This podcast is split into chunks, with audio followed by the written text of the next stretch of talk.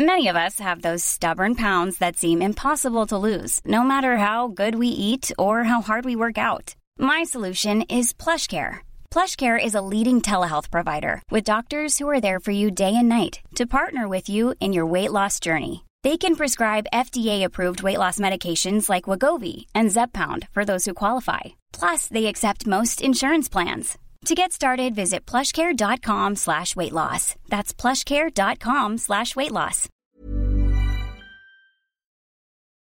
Hast du irgendwelche Aufzeichnungen? Äh, also was wir machen wollen? Äh, Liste? Nö. Nein. Ja, und jetzt? Jetzt fangen wir an.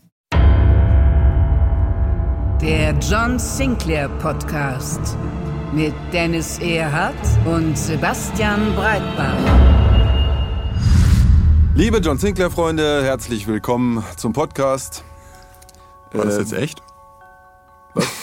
Ich bin echt, ja. Wir sind in echt hier im Studio in Berlin mal wieder. Sogar zu zweit. Ja, hallo. Hier ist Dennis. Tag. Keiner kennt ihn bisher. Äh, Wir haben gerade ein paar Aufnahmen abgeschlossen.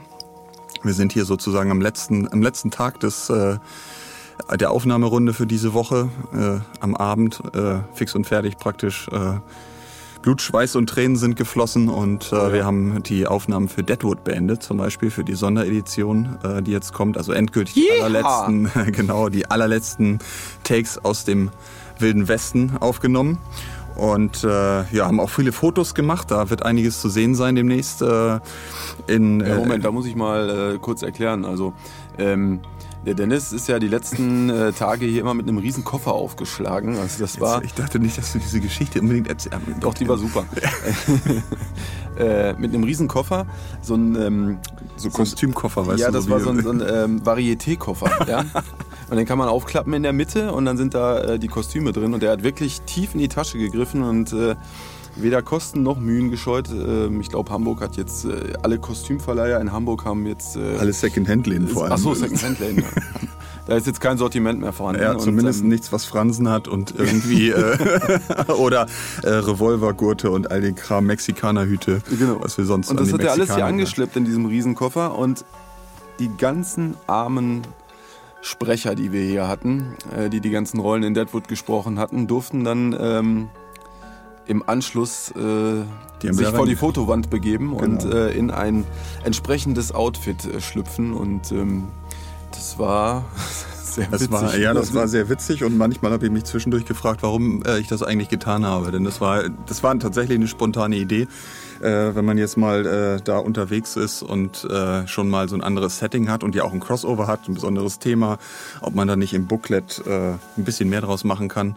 Und äh, ist eben auch schon oft die Frage gewesen, bringen wir mehr Sprecherfotos im Booklet oder bringen wir Fotos von Beteiligten? Und dann ja, dachten wir uns doch, äh, gehen wir mal aufs Ganze und äh, wie gesagt, haben äh, den äh, äh, kompletten Cast äh, nochmal vor die Kamera gezerrt und haben auch äh, sogar ähm, äh, ja, einige Leute drumherum. Ne? Ich habe dich abgelichtet, Sebastian, du mich, glaube ich, noch. Ja. Dann haben wir Marc Sieper auch noch äh, vor die Kamera gezerrt. Und äh, ja, also äh, dann kann man wohl sagen, jetzt nach Abschluss freut euch auf eine echt staubige, fiese Western-Folge, Oh ja. in der es natürlich auch äh, irgendwann zum High Noon kommt ne? zwischen den beiden Dämonenjägern. Ja, und ähm, man kann natürlich äh, alle bekannten Stimmen aus ähm, der John Sinclair-Serie mal in sehr ungewöhnlichen Rollen hören. Jetzt verrat doch nicht so viel. Mann. Tja, wenn ihr genau wissen wollt, was wir hier brabbeln und warum wir das brabbeln und wenn ihr denkt, hm, eigentlich habe ich nicht so viel verstanden, was in Deadwood passiert, ihr habt nicht nur die Gelegenheit, das Hörspiel zu hören ab dem 29. Juni, sondern ihr habt auch die Gelegenheit, das, äh, der Live-Aufführung beizuwohnen auf der Hörmich einen Tag später, am 30. Juni. Das ist ein Samstag in Hannover, findet ja die Hörmich statt. Das ist eine Hörspielmesse, bedauerlicherweise auch die einzig wirklich verbliebene, die es, glaube ich, noch gibt, wo so richtig äh, die Branche zusammenkommt Aus und den äh, goldenen Zeiten der aus den goldenen Zeiten, als wir noch äh, 10, 20 Messen hatten und Ja, genau. äh, Oscars verteilt wurden und so Als wir weiter. noch über rote Teppiche flaniert sind, das waren noch Zeiten. Ja, ich kann mich genau erinnern, ja. Ähm, und äh, auf dieser Hörmich äh, gibt es also John Sinclair versus Dorian Hunter live äh, aufgeführt im Abendprogramm. Und es wird Tote geben. Und es wird Tote geben und wir freuen uns natürlich, äh, wenn ihr nicht zu den Toten gehört, aber wenn ihr dabei seid. Ähm, Karten und Infos gibt es unter www.hörmichhannover.de. Ohne Minus dazwischen, ganz wichtig. Hörmichhannover.de. Ja. Da findet ihr alle Infos. Und auf dem Schwarzmarkt. Nächstes Thema. Äh, so, Noch ein Wort zur Live-Aufführung. Also es ist natürlich Dietmar Wunder dabei, es ist Thomas Schmuckert dabei, äh, John Sinclair und Dorian Hunter. Es ist aber auch dabei Martin May äh, in unbekannter Rolle, Franziska Pigula in ebenso unbekannter, ungewöhnlicher Rolle, Detlef Bierstedt ist dabei, Claudia Obstadt-Minges, Santiago Ziesmer, Sven Plate. Also es gibt jede Menge Leute, äh, die richtig gut sprechen können und äh, die sich freuen, wenn ihr da auftaucht. Ja, das nächste Thema ist äh, drei Monate später, fast, also eine zweieinhalb Monate später natürlich die nächste John Sinclair Convention, ne? Zweite John Sinclair Convention. Ähm, 2018 hat, ist echt das Sinclair-Jahr, muss ich sagen. das äh, stimmt eigentlich, äh, außer dass 2017 auch schon ein bisschen das Sinclair-Jahr war, ne? Mit den Sondereditionen und so, ne? Ja, für uns, Jetzt, äh, also, wie soll ich sagen, von 2017 habe ich nicht so viel mitbekommen. Jetzt hör mal auf mit der Jammerei, so, ich saß ne? im Studio, Ja. die Rollläden waren runtergelassen, und plötzlich war eine Weihnachten. Mahlzeit am Tag, ja, Und dann hat dir jemand das Weihnachtsgeschenk gebracht. Das war 2017. richtig. Und irgendwann hat es draußen geknallt und ich dachte mir, ach, jetzt ist 2018. Ja, genau. Das tut uns auch allen sehr weh, Sebastian. Ja. Und äh, deswegen äh, wollen wir auch schnell das Thema wechseln und Ich auf bin auch blass. 2018 kommen. Ne? Ja. So, also 15. September. Ich hoffe, ihr habt euch das alles schon rot im Kalender angestrichen. Das ist ja zweite John Sinclair Convention äh, nach dem Erfolg, den das 2016 hatte auf der ersten Convention, die ja schnell ausverkauft war. Ähm, was natürlich zwangsläufig, dass es eine zweite Convention geben muss. Ist Und die nicht äh, auch schon wieder ausverkauft? das ist nah dran, glaube ich. Ne? Die VIP-Tickets sind, glaube ich, schon alle weg. ja, die VIPs sind auf jeden Fall weg und es gibt, glaube ich, noch ein paar Restkarten. Das ist aber der Stand jetzt gerade, während wir hier diese Aufnahme machen. Also auf jeden Fall beeilen, wenn man noch ein Ticket haben will. Oder auf es dem Schwarzmarkt äh, kaufen. Ist, äh, ja.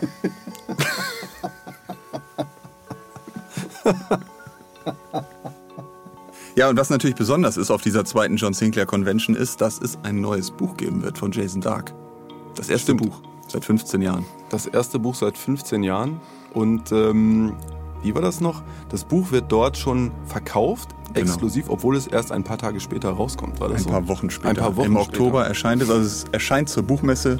Mitte Oktober ist der offizielle Termin. Aber John Sinclair-Fans können es auf der Convention einen Monat früher bekommen. Wahnsinn. Allein deswegen würde ich mir schon Tickets sichern. Ja, auf jeden Fall. Und natürlich ist Jason Dark sicherlich auch selbst dort und äh, alle möglichen anderen Leute, Sprecher und äh, Konsorten und Lübbe und äh, Promis und Das so heißt weiter. ja, man kann sich das neue Buch sogar dort signieren lassen. ja, genau. Vom Meister selbst.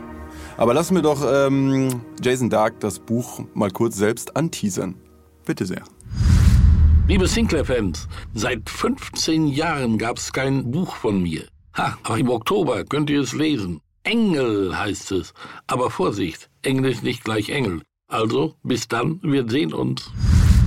Ja, und nach diesem Teaser, der ja nun ziemlich interessant klingt, haben wir uns nochmal selber schlauer gemacht bei Lübbe, was es da nun genau zu sagen gibt zum neuen Buch und welche Inhalte schon preisgegeben werden dürfen. Und dazu haben wir äh, den Lübbe Audio-Chef Marc Sieper gefragt und die Sinclair-Redakteurin im Heftromanbereich Britta Künkel. Hört mal rein. Ja, also ich äh, durfte als Lektorin natürlich schon reinlesen, beziehungsweise das Ding lesen. Und äh, ja, ich kann nur sagen, da hat Jason Dark nochmal richtig einen rausgehauen. Und äh, da wird es auch äh, ein Wiedersehen mit alten Bekannten geben, zumindest ähm, was die Heftserie äh, betrifft. Da wissen die Leser, denke ich, schon Bescheid. Und für die Hörspielhörer wird es ganz spannend, weil sie da ein paar neue Figuren kennenlernen, die ähm, ja, viel Spaß machen. Ja, das Schöne ist ja, dass wir nach 15 Jahren tatsächlich jetzt zum ersten Mal wieder einen richtig großen Roman von ihm haben. Also richtig groß bedeutet, äh, jenseits von 300 Seiten oder sowas wird das wahrscheinlich auslaufen. Das Genau. weiß die Britta besser, wenn sie dann mal fertig ist mit dem Lektorat, was dabei rauskommt. Und äh, das gab es tatsächlich seit der Rückkehr des Schwarzen Tods lange nicht mehr, äh, gar nicht mehr seitdem. Ähm, das ist äh, richtig spannend und wir freuen uns ehrlich gesagt tierisch. Und es kommt auch passenderweise noch zum im Jubiläumsjahr, weil wir feiern ja dieses Jahr 40 Jahre eigenständige John Sinclair-Serie. Das ist ja auch noch umso besser, das Ganze. Tja, spannende Sache. Ähm, mehr wissen wir eigentlich auch nicht. Ne? Wir müssen uns äh, auch noch gedulden. Ähm, das Hörspiel machen wir dazu. Genau. Aber du weißt auch noch nicht, worum es geht. Ne? Ich weiß noch nicht, worum es geht und das äh, werde ich wohl, werden wir demnächst erfahren und äh, ja, dann werden wir uns in die Produktion stürzen des Hörspiels, kann man sagen. Ne? Ja. Das dann auch zeitgleich rauskommen soll. Ja, also äh, bleibt uns wohl nur abzuwarten und ähm, dann zuschlagen, wenn es soweit ist. Am Genau. besten auf der Sinclair Convention. Tja, was haben wir noch hier jetzt in dem Podcast? Ich würde sagen, wir können mal ein paar Worte zu Johnny Sinclair verlieren. Das ist ja äh, eine neue Buchserie. Johnny, nicht John. Habe ich richtig gehört. Ja, das ist richtig. Okay. Wieso heißt der Johnny? Äh, sind wir drauf? Ja? Okay. Achtung, Achtung! Das ist eine feindliche Übernahme. Eine folgenreiche, um genau zu sein. Johnny Sinclair gehört jetzt uns. Ich wiederhole. Johnny Sinclair, die Hörspielserie. Nur bei Folgenreich. Aber sowas von. Auch vor einem Jahr inzwischen auf dem Markt. Ich weiß nicht, die Zielgruppe ist, glaube ich, ab, ab acht Jahre, irgendwie sowas würde ich das einschätzen, ne? Kann man sagen. Also Johnny Sinclair ist äh, ein Junge von zwölf Jahren und äh, stößt äh, im Moor bei seiner Burg Sinclair auf, nee, Burg äh, Sinclair heißt sie nicht, äh, sondern Greyman Castle. Und äh, auf der stößt er auf äh, ähm, merkwürdige Geister, die in der Burg umgehen, äh, in der, der er selber wohnt. Seine Eltern sind meist nicht da und äh, deshalb hat er selber mit den Geistern zu tun und muss sich dann mal äh, was überlegen und muss die Ärmel hochkrempeln und dabei hilft ihm der Schädel des Erasmus von Rothenburg, den er in dem nahegelegenen Moor dort findet und der Schädel kann sprechen. Und äh. Man muss ja sagen, äh, obwohl die Namensverwandtschaft besteht, haben sie ja so äh, nichts miteinander zu tun. Also es ist nicht irgendwie der junge John Sinclair oder sowas. Aber man kann sagen, äh, dass äh, das große Vorbild dieses jungen Johnny Sinclair ist der Oberinspektor John Sinclair. Den bewundert er und äh, er sammelt auch die äh, Romanhefte von John Sinclair und ist ein großer Fan von. Und ähm, ich denke, eine der spannenden Dinge äh, in dieser Serie wird sein, ob die sich jemals über den Weg laufen werden. Ob er sein großes Vorbild jemals kennenlernen wird. Er hat zumindest schon mal eine Kontaktaufnahme äh, versucht in äh, Band 1. Ne? Hat ihr John Sinclair eine E-Mail geschrieben, äh, ob er ihm vielleicht ein paar Tipps geben könnte im Kampf gegen die Geister. Und äh, ja, mal sehen, was da noch alles rauskommt. Ne? Wir wissen es ja nicht, das weiß nur die Autorin. Und äh, deswegen haben wir sie natürlich mal gefragt und zum Interview gebeten. Und äh, ja, hören wir doch einfach mal, was sie uns zu Johnny Sinclair und überhaupt zu ihr, ihrem Werdegang als äh, Kinderbuchautorin, die dann eben also viele gruselige Stoffe auch macht, äh, untypischerweise vielleicht für Kinderbuchautoren, äh, und die auf diesem Weg dann auch zu Johnny Sinclair gekommen ist. Dann äh, viel Spaß beim Interview mit Sabine Steding.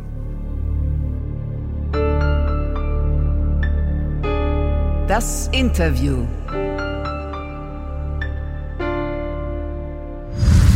So, heute sitzen wir mal wieder in Hamburg im Studio bei Superhero Audio und ähm, haben hier gerade schon äh, einige Sachen aufgenommen. Und unser heutiger Interviewgast äh, sitzt auch schon bei uns, war auch schon gerade bei der Aufnahme dabei. Das ist heute Sabine Steding. Hallo. Ja, hallo Sabine. Ähm, ja, wir haben äh, hier einige, heute einiges an äh, Johnny Sinclair äh, Rollen aufgenommen. Also gerade war Wolf Frass im Studio, der bei der Serie ja den Erzähler spricht, den Schädel Erasmus. Ähm, und äh, du, Sabine, hast die Bücher geschrieben, die Buchvorlage zur, zu Johnny Sinclair zur Serie. Und ähm, bevor wir über das Buch und über das Konzept von Johnny Sinclair sprechen, vielleicht erstmal die Frage, weil du jetzt ja ein bisschen zugehört hast, wie war es denn eigentlich, den Schädel mal sprechen zu hören? Das war super, super toll. es ist das erste Mal, dass ich dabei zugehört habe. Also ich war noch nie vorher in einem Tonstudio. Das heißt, es stimmt nicht so ganz. Ähm, letzte Woche war ich bei äh, Lübbe Audio und da haben wir auch einen Podcast aufgenommen. Aber ansonsten also einen Sprecher, also einen professionellen Sprecher zu hören, das war für mich jetzt wirklich das erste Mal, dass ich da zuhören konnte. Und es hat mir sehr gut gefallen. Ich habe also höchsten Respekt vor der Konzentration und ähm, ja, überhaupt vor dem ganzen Ausdruck, den die Sprecher in ihre, in ihre Figur legen, die sie in ihre Stimme legen. Das war schon sehr beeindruckend. Trifft denn Wolf Frass auch äh, den, so wie du dir den Schädel vorgestellt hast, den Erzähler? Auf jeden Fall. Also er trifft Erasmus von Rothenburg fast wieder eins zu eins, weil er ist genauso, er hat so ein bisschen das Morsche in der Stimme, dieses, die einen Schädel, äh, was ein Schädel hat, wenn er spricht, wie man sich das so vorstellt. Denn der Schädel, der ist ja nun schon viele hundert Jahre alt und äh, das passt da absolut, ja. Ja, dann erzähl uns doch mal vielleicht, ähm, wie äh, du überhaupt äh, zur Schriftstellerei gekommen bist. Du hast ja, es zieht sich so ein bisschen durch, da werden wir auch gleich noch hinkommen, dass all deine Serien äh, und Romane, die du schreibst, irgendwo ein bisschen im Übersinnlichen beheimatet sind. Das kann man, glaube ich, sagen, ne? dass es immer um Hexen geht, um äh, ganz seltsame Kreaturen. Wie bist du dazu gekommen, solche Sachen aufzuschreiben? Also angefangen hat es damit äh, mit einem Hexenbuch. Das war wirklich mein allererstes Buch und ähm, ja, das war wahrscheinlich schon in meiner Kindheit begründet. Ich bin in Hamburg-Niendorf aufgewachsen, am Moor, und äh, wir sind nach der Schule immer zum Spielen dorthin gegangen und haben da nach Hexennestern gesucht, nach Koboldhöhlen und wir sind wirklich immer fündig geworden. Und wenn es dann schon ein bisschen, wir wollten ja im Dunkeln nach Hause kommen, und wenn es da so ein bisschen dämmerig wurde oder sogar ganz leicht neblig war, also das war schon so eine ganz besondere Atmosphäre. Und diese Atmosphäre, die habe ich einfach behalten, die habe ich mitgenommen, auch ins Erwachsenenleben. Also ich kann mich daran sehr gut erinnern, an dieses Gefühl, dieses Bestimmte, was wir hatten, wenn es ein bisschen unheimlich war. Und als ich dann mein erstes Buch geschrieben habe, das konnte eigentlich nichts anderes als eine Hexengeschichte werden. Okay, also ich äh, äh, für, für alle Hörer, die sich in Hamburg nicht so auskennen, du bist mhm. in der Nähe des Niendorfer Geheges aufgewachsen. Ne? Also das ist so ein großes Areal innerhalb der Stadt, was aber recht naturbelassen ist und äh, wo es, wenn es dunkel wird, das wirklich mal unheimlich werden das kann. Das ist ein bisschen oder? unheimlich, genau. Aber ich bin eher am Omoor aufgewachsen, also es ist auch Hamburg-Niendorf, nur auf der anderen Seite praktisch. Mhm. Ähm, ja, und da ist es wirklich auch ein bisschen unheimlich und äh, gruselig.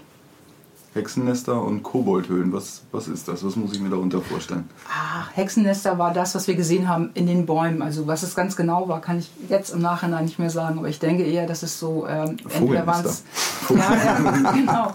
Nein, entweder waren es Krähennester oder es waren Mistel. Es gibt ja sowas, was diese ja. runden, runden. Kobel praktisch bildet und was man dann sieht, wenn das Laub eben nicht an den Bäumen ist.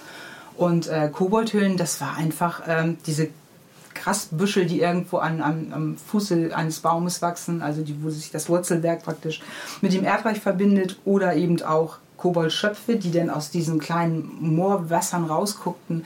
Das regt unheimlich die Fantasie an. Und so war das eben wirklich früher. Wir haben mit unseren Stöcken geguckt und ob da was drin ist. Und ja, das war Den einen oder anderen spannend. Frosch aufgespießt hm? wahrscheinlich. Nein, das auf keinen Fall. okay.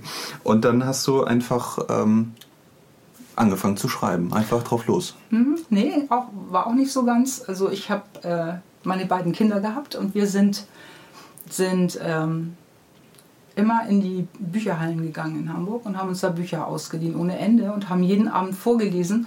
Und äh, irgendwann war es mal so, dass wir zusammen gesessen haben und wir hatten das dritte Buch in Folge, was wirklich richtig, also für uns richtig schlecht war, was so lieblos hingeschrieben war und wo wir gesagt haben, nee, das, das gefällt uns aber gar nicht.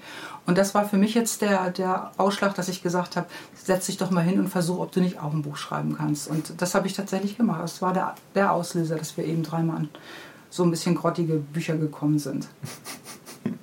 Du hast dann auch äh, Urban Fantasy, kann man sagen, neudeutsch äh, äh, geschrieben. Äh, man könnte jetzt aber auch einfach sagen, weil es ja in Hamburg spielt, äh, ist es fast ein Regional-Fantasy-Roman oder eine Serie, die du da geschrieben hast mit den Fox Girls. Ähm, was war das denn genau? Das stimmt. Die Fox Girls, die sind äh, in Hamburg angesiedelt, die Geschichte. Weil ich fand einfach ja, das Setting toll. Also ich mag sehr die Speicherstadt, ich mag den Hafen und ich mag auch die ganze Ecke St. Pauli. Ähm, und ja, die Foxtrotts leben da, die kommen aus der Ecke und äh, irgendwann werden sie von einem Fuchs gebissen und dadurch verwandeln sie sich in Füchse. Also das war so der Auslöser und äh, sie nehmen den Fuchsgestalt an und erleben eben Abenteuer hier in Hamburg. Und äh, sind dann unterwegs äh, unterhalb äh, der Stadt und überirdisch und äh, entdecken auch allerlei seltsame Wesen. Sie entdecken genau. Als, als ganz normale Mädchen, da wussten sie ja noch gar nicht, was alles um sie herum so existiert und passiert. Das können sie also erst sehen, wenn sie als Füchse unterwegs sind. Und als Füchse, da schleichen sie wirklich unten durch die, die äh, Kanäle und auch oberirdisch durch die Speicherstadt, durch den Hafen. Überall in Hamburg sind sie unterwegs. Ja, und äh, erleben zusammen Abenteuer.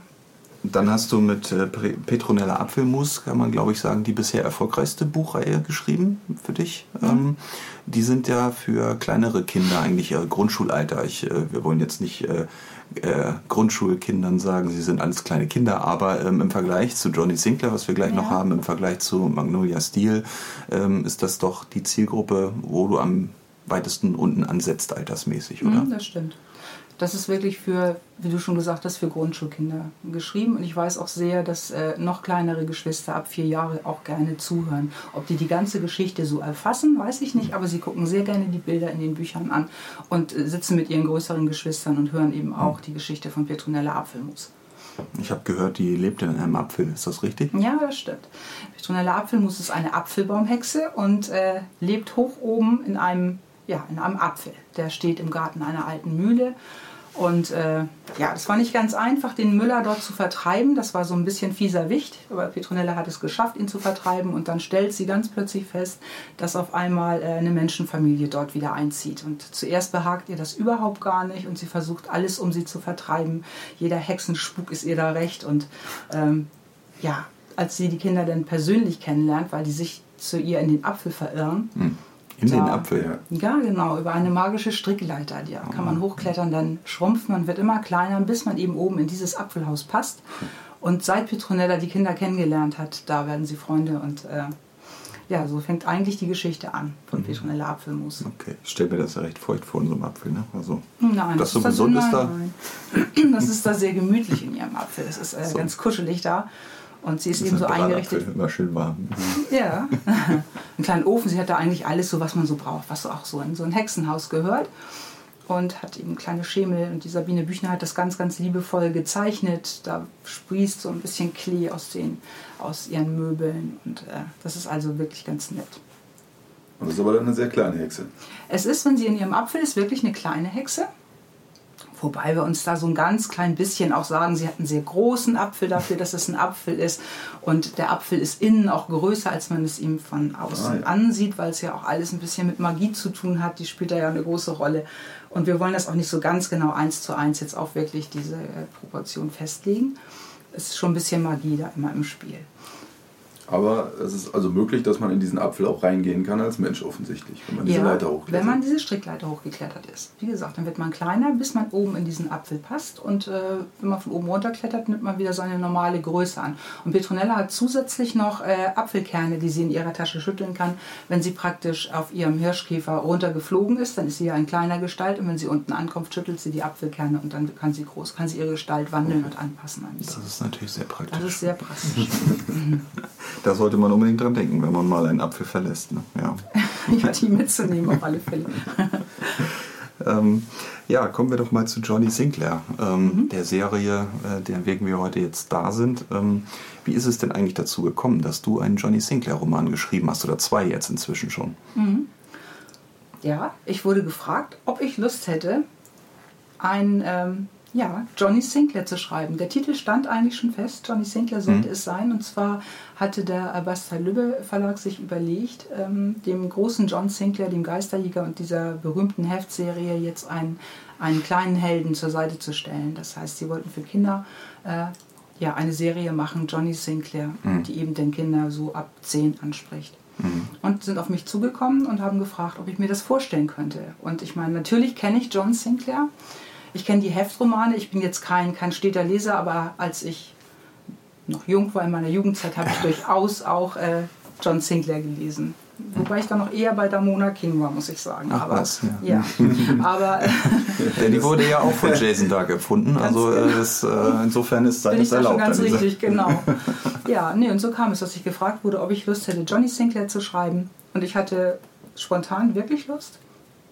Weil es war ja eigentlich auch wieder so genau dieses bisschen mit, mit Geistern, ein bisschen das neblige Schottland. Das Setting war ja eigentlich schon vorgegeben, mhm. weil es Johnny Sinclair ist und ich habe mir dann überlegt, ich siedle ihn genau dort an, wo eben auch John Sinclair zu Hause ist, eben in, in England, in Schottland. Und ähm, die beiden kennen sich nicht, aber sie stammen ja ganz offensichtlich, weil sie den gleichen Nachnamen tragen. Also irgendwo gibt es da eine, eine Verbindung. Mhm. Und ich habe mir überlegt, dass sie dann aus dem weit verzweigten Sinclair-Clan stammen, sich noch nicht persönlich begegnet sind. Johnny glaubt ganz fest, dass es John Sinclair, den Oberinspektor, wirklich gibt bei Scotland mhm. Yard. Das ist sein großes Vorbild, sein Held. Mhm. Und äh, Ja, er lebt mit seinen Eltern und seinem Kindermädchen auf einer Burg in Schottland und seit er zwölf Jahre alt ist, kann er Geister sehen. Denn auf dieser Burg, da haben sich auch Geister eingenistet. Das wusste er bisher nicht, aber wie gesagt, seit seinem zwölften Lebensjahr kann er sie sehen und weiß, dass er nicht allein auf der Burg ist. Und er lebt ja oder begegnet ja auch noch ganz anderen Gestalten, nicht wie eben diesem Schädel, über den wir gesprochen haben, Erasmus mhm. von Rothenburg, mhm. über den er da im Moor stolpert, buchstäblich. Ja. Und äh, erlebt einige interessante würde ich mal sagen, Geschichten, die wir jetzt natürlich nicht äh, verraten werden, weil äh, die Hörspiele oder die Bücher ja von euch noch gerne gelesen oder gehört werden dürfen. Ähm, es, sind, es ist jetzt gerade die zweite, das zweite Buch erschienen. Also das erste Buch heißt Beruf Geisterjäger. Da entdeckt genau. Johnny erstmal, ähm, was er so selber für seine Zukunft hält und wo er sich beruflich hinentwickeln möchte. Genau. Er möchte Geisterjäger werden. Er möchte Geisterjäger werden, ja. Und wie was, ja? Wie sein großes Vorbild, John Sinclair. Mhm. Und Anleitung hat er genügend, weil auf dem Dachboden, da gibt es die alten John Sinclair-Romane, die sein Vater gesammelt hat und die liest er auch unheimlich gerne.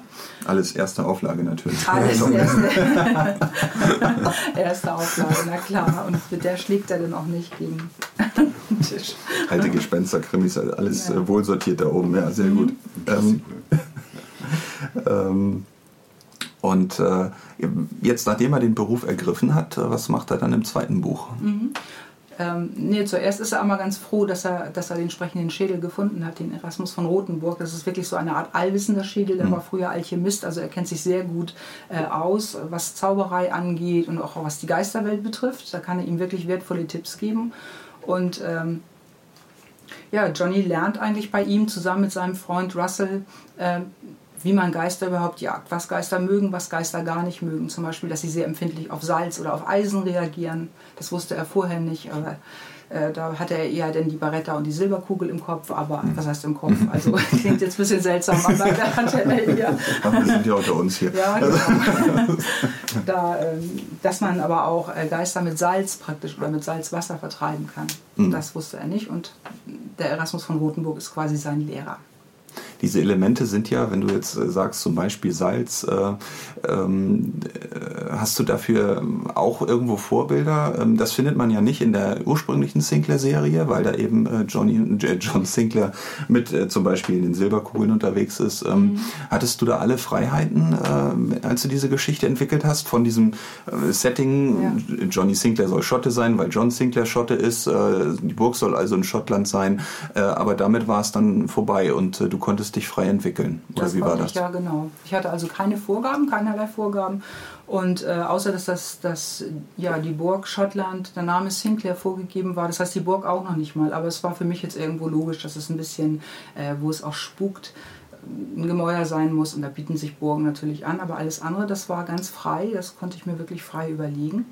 Und ähm, wenn man mal so ein bisschen liest oder guckt, dann findet man auch, ähm, ja, Geschichten, wie man Geister vielleicht vertreiben kann. Zum Beispiel weiß man, dass Geister eben auf Salz reagieren, dass Geister auf Eisen reagieren. Also das ähm, mit dem Salz wusste ich bisher nicht. Doch, das, okay. Man lernt ja immer dazu. Ne? Genau, auf Salz, auf Eisen. Ähm, ein Teil kommt auch aus, aus äh, alten Hexengeschichten oder aus ähm, dem Wissen von, von ähm, ja, Waisenfrauen. Hm dass bestimmte Kräuter praktisch zur Abwehr von äh, bösen Geistern wirken und benutzt werden. Und wenn man sich da ein bisschen umtut und ein bisschen liest, dann stößt man schon auf das eine oder andere, ähm, ja, mhm. was gegen Geister wirkt und was vielleicht auch Kinder benutzen können, ohne dass es jetzt gleich ganz gefährlich wird. Mhm.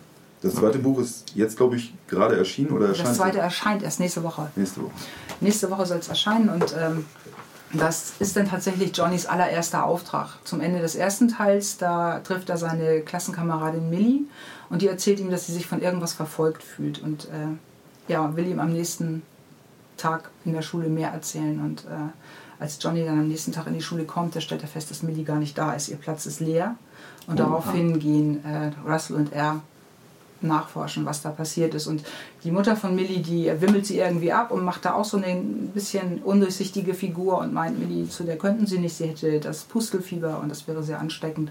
Und weder Johnny noch Russell noch der Schädel kennen das Pustelfieber und da sind sie natürlich erst recht neugierig und ja, dann begeben sie sich auf die Suche nach Millie zuerst, die verschwunden ist und ja, dann geht es weiter. Und so kommt Johnny dann an seinen allerersten Auftrag. Okay. Das ist ja, also Bücher haben ja einen recht langen Vorlauf, auch im Vergleich zu Heften, äh, manchmal auch im Vergleich zu Hörspielen. Ähm, äh, das heißt, äh, wenn es weitergeht, sitzt du dann schon an den nächsten Büchern oder wie ist das geplant? Wie wird es weitergehen mit der Buchserie? Auf jeden Fall. Also ich fange jetzt, wenn ich die Petronella fertig habe, ich habe gerade gesagt, ich habe jetzt Abgabetermin für die sechste Petronella schon, die soll dann im, im ähm, Herbst erscheinen. Da werde ich dann fast nahtlos übergehen und mich hinsetzen und äh, Johnny Teil 3 schreiben. Und wir wollen mal sehen, wir wollen die Johnny-Bände ein bisschen enger takten. Das heißt, wir haben gesagt, wir wollen zusehen und hoffen sehr, dass der dritte Band im ja, Oktober, November erscheinen kann. Und also jetzt noch? Dann danach okay. jetzt noch, mhm. genau, das ist recht sportlich. Ja. Ähm, ich habe aber mir schon Gedanken gemacht und äh, ich müsste eigentlich jetzt nur noch loslegen und losschreiben. Und Gott sei Dank fällt mir das immer relativ leicht. Also wenn ich da sitze und ich weiß, äh, kenne die Figuren, ich kenne die Hintergründe, dann muss ich gar nicht so, so äh, super viel daran rum äh, basteln oder schrauben und denken, ah, wie machst du das, wie machst du das? Ich versetze mich einfach so ein bisschen in die Situation von Johnny und es fällt mir zum Glück leicht, dass ich dann da weiß, was da passiert. So wie du das vorhin erzählt hast, äh, wenn wir jetzt mal ein bisschen allgemeiner sprechen, äh, klingt das ja fast so, als wie du eben jetzt auch gesagt hast, du setzt dich einfach hin und fängst an zu schreiben. Mhm. Also ähm, würdest du das äh, auch jemandem empfehlen, der anfängt mit der Schriftstellerei? Wie, wie, äh, ja. wie geht man da vor? Also bei mir ist es so, ich setze mich jetzt nicht einfach hin und fange jetzt an zu schreiben. Ich muss immer wissen, wo ich natürlich hin will. Ich muss, muss natürlich das Gerüst der, der äh, Geschichte kennen, dass ich weiß, dass ich die Handlungsstränge praktisch dann nicht irgendwo verlaufen. Ähm, das schon, aber ich setze mich dann hin und, und mir fällt es wirklich leicht. Und ich habe auch keine Schreibblockade, weil ich merke, ich kann mich immer wieder ähm, in die Geschichte einfinden und es geht weiter. Wenn jemand zum Schreiben anfängt, weiß ich, dass, äh, dass das größte Problem bei vielen ist, dass sie einfach eine Geschichte nicht zu Ende schreiben. Dass sie irgendwann der Mut vielleicht verlässt oder auch die Lust verlässt. Und das wäre, glaube ich, das allererste, was man, ja, was man tun müsste, dass man dranbleibt an der Geschichte, dass man einfach sagt, okay, ich schreibe diese Geschichte jetzt zu Ende. Das ist schon mal ein guter Anfang und sehr wichtig, dass man es schafft, eine Geschichte zu Ende zu schreiben. Okay. Wäre jetzt auch mein Tipp. Dranbleiben einfach und wie gesagt, das auch zu Ende bringen mal. Und der Rest kommt dann.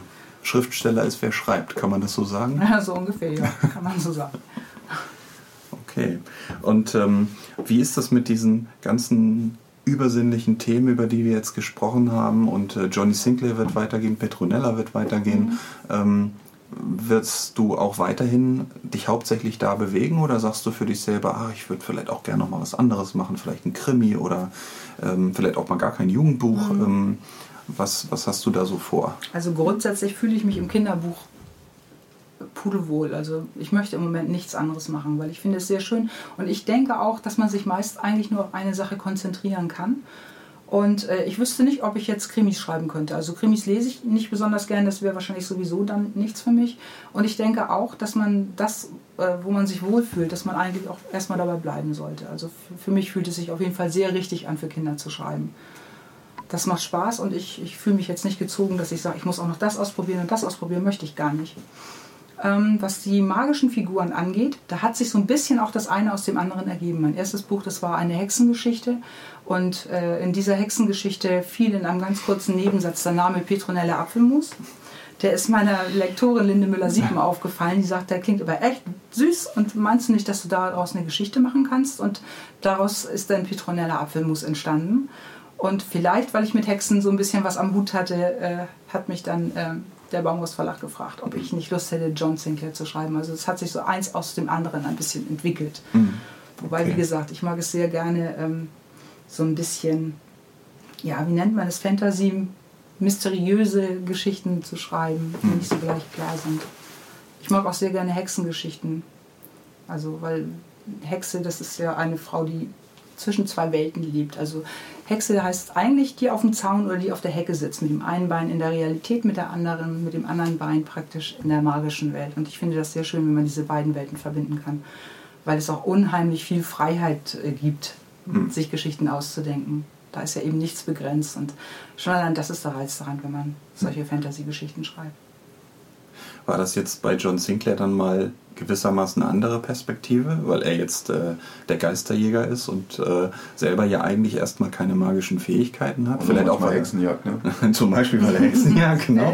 Ähm, Hexenjagd. noch nicht er bisher. Ähm, oder vielleicht auch, weil er ein Junge ist, ähm, dass es äh, zum ersten Mal ein Junge die Hauptfigur war bei deinen Romanen. Ja, war ein bisschen anders, aber war auch schön trotzdem. Das war super. Tatsächlich. Es war, ist ein bisschen handfester, finde ich. Also John Sinclair, Ja. Johnny Sinclair. Weil, ähm, ja, wie du schon sagst, es ist genau andersrum. Also er begibt sich jetzt auf Geisterjagd. Ob er Hexen jemals jagen wird, das weiß ich nicht. Also ich mag Hexen. Besonders natürlich die als in Gestalt der weisen Frau, die auch Heilerin ein bisschen ist. Das gefällt mir schon. Wir werden abwarten, ob vielleicht Ja, die Hexen eines gucken. Tages äh, Johnny Sinclair jagen. Ähm, Ganz genau. Es gibt ja auch noch die anderen Hexen und das kann schon sein, dass ihm dann irgendwann mal eine über den Weg läuft.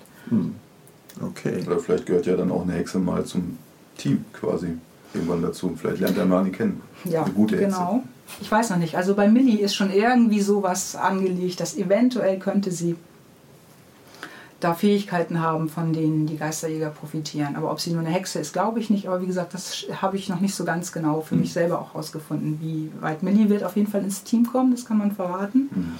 Und Hm. Sie ist ja schon in Band bestimmte- 1 eine sehr wichtige Figur. Also sie hat nicht direkt mit der Handlung zu tun, äh, Genau, aber immer so am Rande, aber man merkt, da ist etwas zwischen Johnny und ihr und man erwartet schon, dass es Ja. äh, weitergeht Ja, mit dieser genau. Geschichte. Und sie ist ne? auch diejenige, die ihm seinen ersten Auftrag praktisch gibt. Und ähm, doch, Millie spielt besonders im zweiten Band eine große Rolle. Und wie es dann im dritten Band weitergeht, kann ich natürlich nicht verraten. Und wird er denn mal auf, auf sein Vorbild treffen innerhalb der Serie oder wird das so quasi nie passieren, dass die sich mal gegenüberstehen? Das weiß ich nicht. Ich finde das sehr, ich fände es sehr verlockend, wenn sie sich mal treffen würden. Bei äh, Scotland Yard hat man ihm allerdings auf die E-Mail hin mitgeteilt, dass es keinen John Sinclair gibt, was Johnny natürlich nicht glaubt, weil er denkt, ist logisch, dass sie das nicht verraten, dass es da eben einen Geisterjäger gibt, der John Sinclair heißt. Das, ich weiß es also im Moment weiß ich es noch gar nicht. Ich würde es aber sehr, sehr reizvoll finden, wenn die sich mal gegenüberstehen. Ja. Ein kleines Crossover. Ja. Wird auch hörspieltechnisch bestimmt Ja. interessant werden. Ja, das glaube ich auch, ja. Okay. Ja, damit haben wir die Fragen, äh, die wir uns aufgeschrieben haben, äh, sowieso schon längst abgearbeitet. Äh, auf jeden Fall freuen wir uns, das kann ich glaube ich für Sebastian auch sagen, schon auf die zweite Hörspielstaffel und die dritte dann ja anscheinend auch, die es dann demnächst geben wird. Das haben wir heute auch erst erfahren, dass das schon dieses Jahr der Fall sein soll. Also müssen wir uns wohl ranhalten. Ähm, Unbedingt. ja, vielen Dank, Sabine, dass du hier warst und äh, ja, alles Gute, würde ich sagen, für die nächsten Johnny Sinclair-Romane. Ja, vielen Dank. Ich danke euch, dass ich hier sein durfte. Ja, ich würde sagen, kein Wunder, dass die Frau solche Stoffe schreibt. Äh, Im Moor aufgewachsen, als Kind schon darum gestromert und äh, auf Hexenjagd gewesen. Und mit Hexen äh, hat sie es ja irgendwie, ne? Ja, aber ich muss sagen, in so einem Apfel zu leben und äh, zu Hause zu sein. Ich da fand, da waren ein paar richtig äh, spannende Ideen drin. Ne? Also diese Geschichte, dass man, ähm, während man die Strickleiter raufklettert, in den Apfel rein, äh, man schrumpft und wenn man wieder runterklettert, wird man wieder groß und so weiter. Das sind schon, das äh, fand ich fast schon so spannend, äh, dass, dass man, dass ich fast schon zugegriffen da hätte. möchte man doch noch mal sechs Jahre alt sein. Ich hatte da schon wieder so akustische Effekte im Kopf, wie man das machen kann, wenn man das ähm, Verhör spielt. Ja, das stimmt eigentlich, ne? Mal bei Sabine Steding anfragen, wie sieht's eigentlich aus? Petronella Apfelmus. Da Ja. hätte ich, glaube ich, Spaß dran. Hm. Ja, gut, das war's themenmäßig äh, schon wieder für diesen Podcast. Bleiben, wie Die immer, Vorschauen. die Vorschauen. Hören wir doch mal rein, was demnächst kommt. Viel Spaß. Am 27. April 2018 erscheint John Sinclair, Folge 122. Inferno in der Albtraumschlucht. Suko und ich sind in der Vergangenheit des versunkenen Kontinents Atlantis verschollen, wo wir im Höllensumpf Zeuge der Geburt des schwarzen Tods wurden.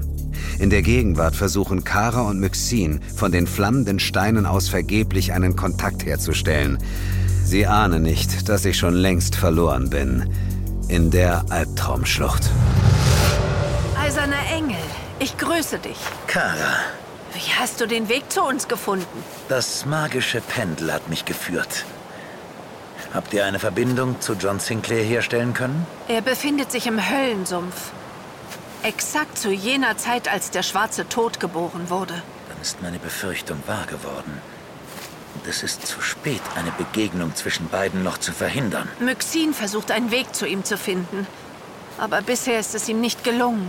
Dann sollte er nach anderen Wesen forschen, die die Zeiten überbrückt haben. Wen meinst du? Die goldenen Skelette. Ich habe von ihnen gehört, aber nicht geglaubt, dass sie tatsächlich existieren. Es gibt sie. Und sie haben das Tor in die Vergangenheit aufgestoßen. Bist du ihnen schon einmal begegnet? Nicht in ihrer jetzigen Gestalt. Aber früher, als sie noch auf der anderen Seite kämpften. Ich verstehe nicht. Weil es vor deiner Zeit war. Im alten Atlantis gab es drei Weißmagier, die das Böse bekämpften. Sie bauten eine Pyramide aus Gold, in der die Atlanter Schutz vor den Heerscharen der großen Alten finden sollten. Aber dann unterlagen sie selbst den Dämonen im Kampf. Noch bevor die Pyramide fertiggestellt wurde. Sie wurde nie vollendet. Und die großen Alten zwangen den drei Weisen ihren Willen auf. Sie machten sie zu Dienern des Bösen. War das, bevor der schwarze Tod geboren wurde? Lange vorher. Die goldene Pyramide, der die Spitze fehlt, wurde zu einem Sinnbild des Untergangs. Böse Kräfte nisteten sich in ihr ein.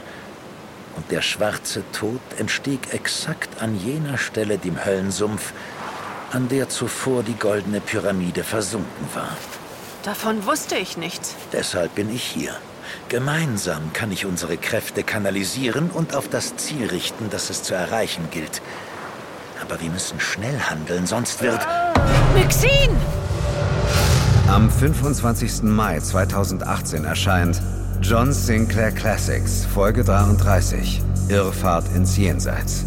Cora Benson und ihr willfähriger Helfer Leo Land planen mitten in den schottischen Highlands das perfekte Verbrechen – die Entführung der kleinen Alice Payne, Tochter aus reichem Hause. Bis zur Lösegeldübergabe wollen sie auf Achse bleiben. Aber dann führt das Schicksal sie in das einsame Dorf Rockford, wo seit Jahrhunderten der schreckliche Kehlem herrscht und die Irrfahrt ins Jenseits beginnt. Guten Tag, Mrs. Durbridge. Mrs. Durbridge. Mein Name ist Morgan. Kate Morgan. Wir hatten eine Autopanne. Der Wagen steht da hinten an der Abzweigung. Aha. Eine Panne. Ja. So ist es, Madame. In Rockford. Das ist nicht gut. Nee, das stimmt wohl. Ja, ein ziemliches Malheur. Und jetzt suchen wir ein Gasthaus. Und eine Autowerkstatt. Ist das Ihre Tochter? Enkelin. Ah. Aber mein Mann liebt sie. Wie seine Tochter. Jack. Jack Morgan. Ich brauche Ihre Namen nicht zu kennen.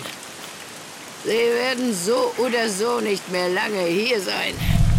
Was? Mickey McIntyres Herberge ist da hinten. Aber Rockford ist kein Ort, an dem sich Kinder aufhalten sollten.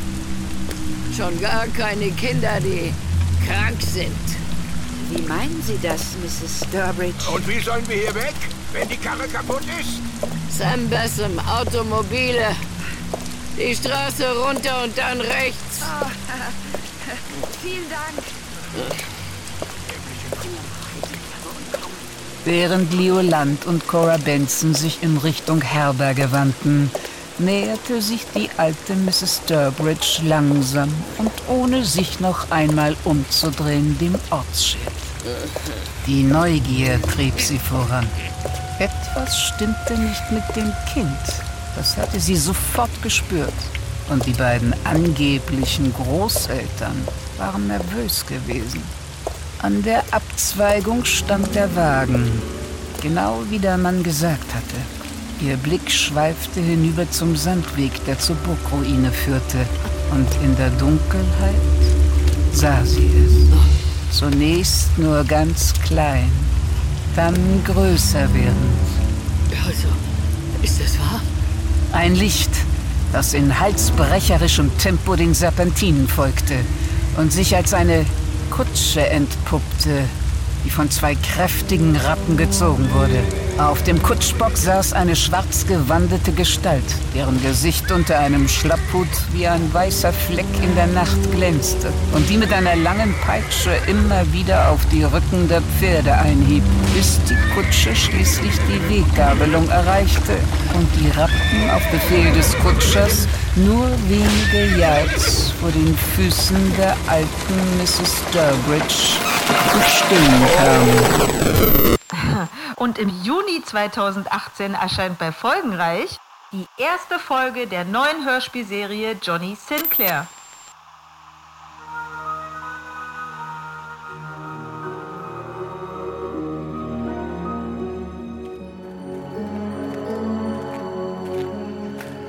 Es war ein kurzer Weg bis zu den Ruinen von Mordor, wie Johnny und Russell den Nordturm nannten. Dohlen nisteten in den Mauerresten, die wie schwarze Zahnstummel in den Himmel ragten.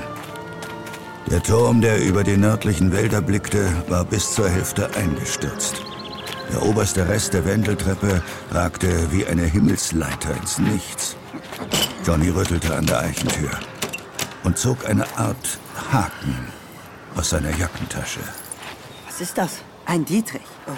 Oberinspektor Sinclair von Scotland Yard hat ganz viele davon. Damit kriegt er jedes Türschloss auf, wenn er nicht gerade seine Beretta benutzt. Hm, klar, er macht Türen mit einer Pistole auf. Mhm. Ha, siehst du?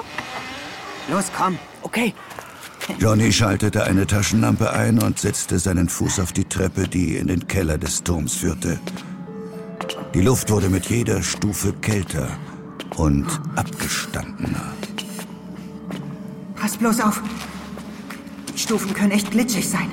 Wollen wir nicht lieber wieder umdrehen? Angst? Ich? Stimmt nicht. Aber so selbstsicher wie Johnny sich gab, war auch er nicht. Überall in den Wänden nisteten Schatten, die zu leben schienen. Was, wenn sich hier unten wirklich das Versteck des Highlanders befand? Auf einmal wünschte sich Johnny nichts mehr, als dass seine Vermutung falsch war.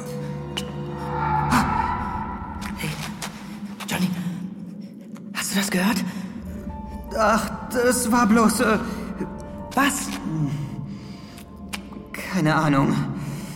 Johnny, lass uns bitte zurückgehen. Moment, warte mal. Johnny richtete die Taschenlampe auf den Absatz der Treppe, wo das Geräusch aufgeklungen war. Und dann sahen sie es. Ein kaum wahrnehmbares fluoreszierendes Leuchten und lange schwarze Schatten, die wie Arme über die Wände huschten und nach ihnen griffen. Raus hier! Scheiße! Schneller, Russell! Schneller! Ich mach ja schon!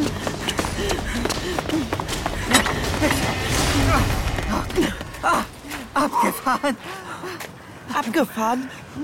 Ich dachte, du denkst dir das bloß aus mit den Geistern. Glaubst du, glaubst du, die sind gefährlich? Denk an Mr. Hopkins, den Uhrmacher. Du glaubst, die Geister haben ihn aus dem Fenster geworfen? Und dann ist er zu einem von ihnen geworden. Könnte doch sein. Bleibt uns jetzt nur, den nächsten Podcast noch anzukündigen. Da habe ich ja hier meinen Kompagnon, der immer seinen Zettel dabei hat. Oh, der Zettel. Gucken, selbstverständlich. Diesmal habe ich ihn eingesteckt. Letztes Ja, Mal hatte ich ihn wieder vergessen. Und was steht da auf dem Zettel? So. Er Mal braucht gucken. ja immer ein bisschen, ne? Und dann ist es auch noch klein geschrieben und so weiter. Ne, kannst du es Ja, ja. lesen? Kannst du es denn nur? Nein, das ist falsch. Hier, guck mal, Ach nee, auf eine der Zeile andere, andere Seite, Entschuldigung, hier geht's ja weiter. 2018, hier habe ich es mir notiert. Äh, am 8. Juni. Am 8. Juni. 8. Das Juni. war ja eigentlich jetzt nicht so schwierig, Sebastian, ne? Der zweite Freitag im zweiten Monat. Ja, eben. immer. Ja, genau. Ja. 8. Juni. Also, weißt du, So. Das ist quasi schon die Hochphase, warum müssen wir das Vorbereitung. mal ankündigen? Das hat sich doch sowieso jeder schon im Kalender für das ganze Jahr 2018 notiert. Ja, bis auf dich offensichtlich, ne? Wir hören uns am 8. Juni. Bis dann. Freunde, es war schön mit euch. Wir sehen uns beim nächsten Mal.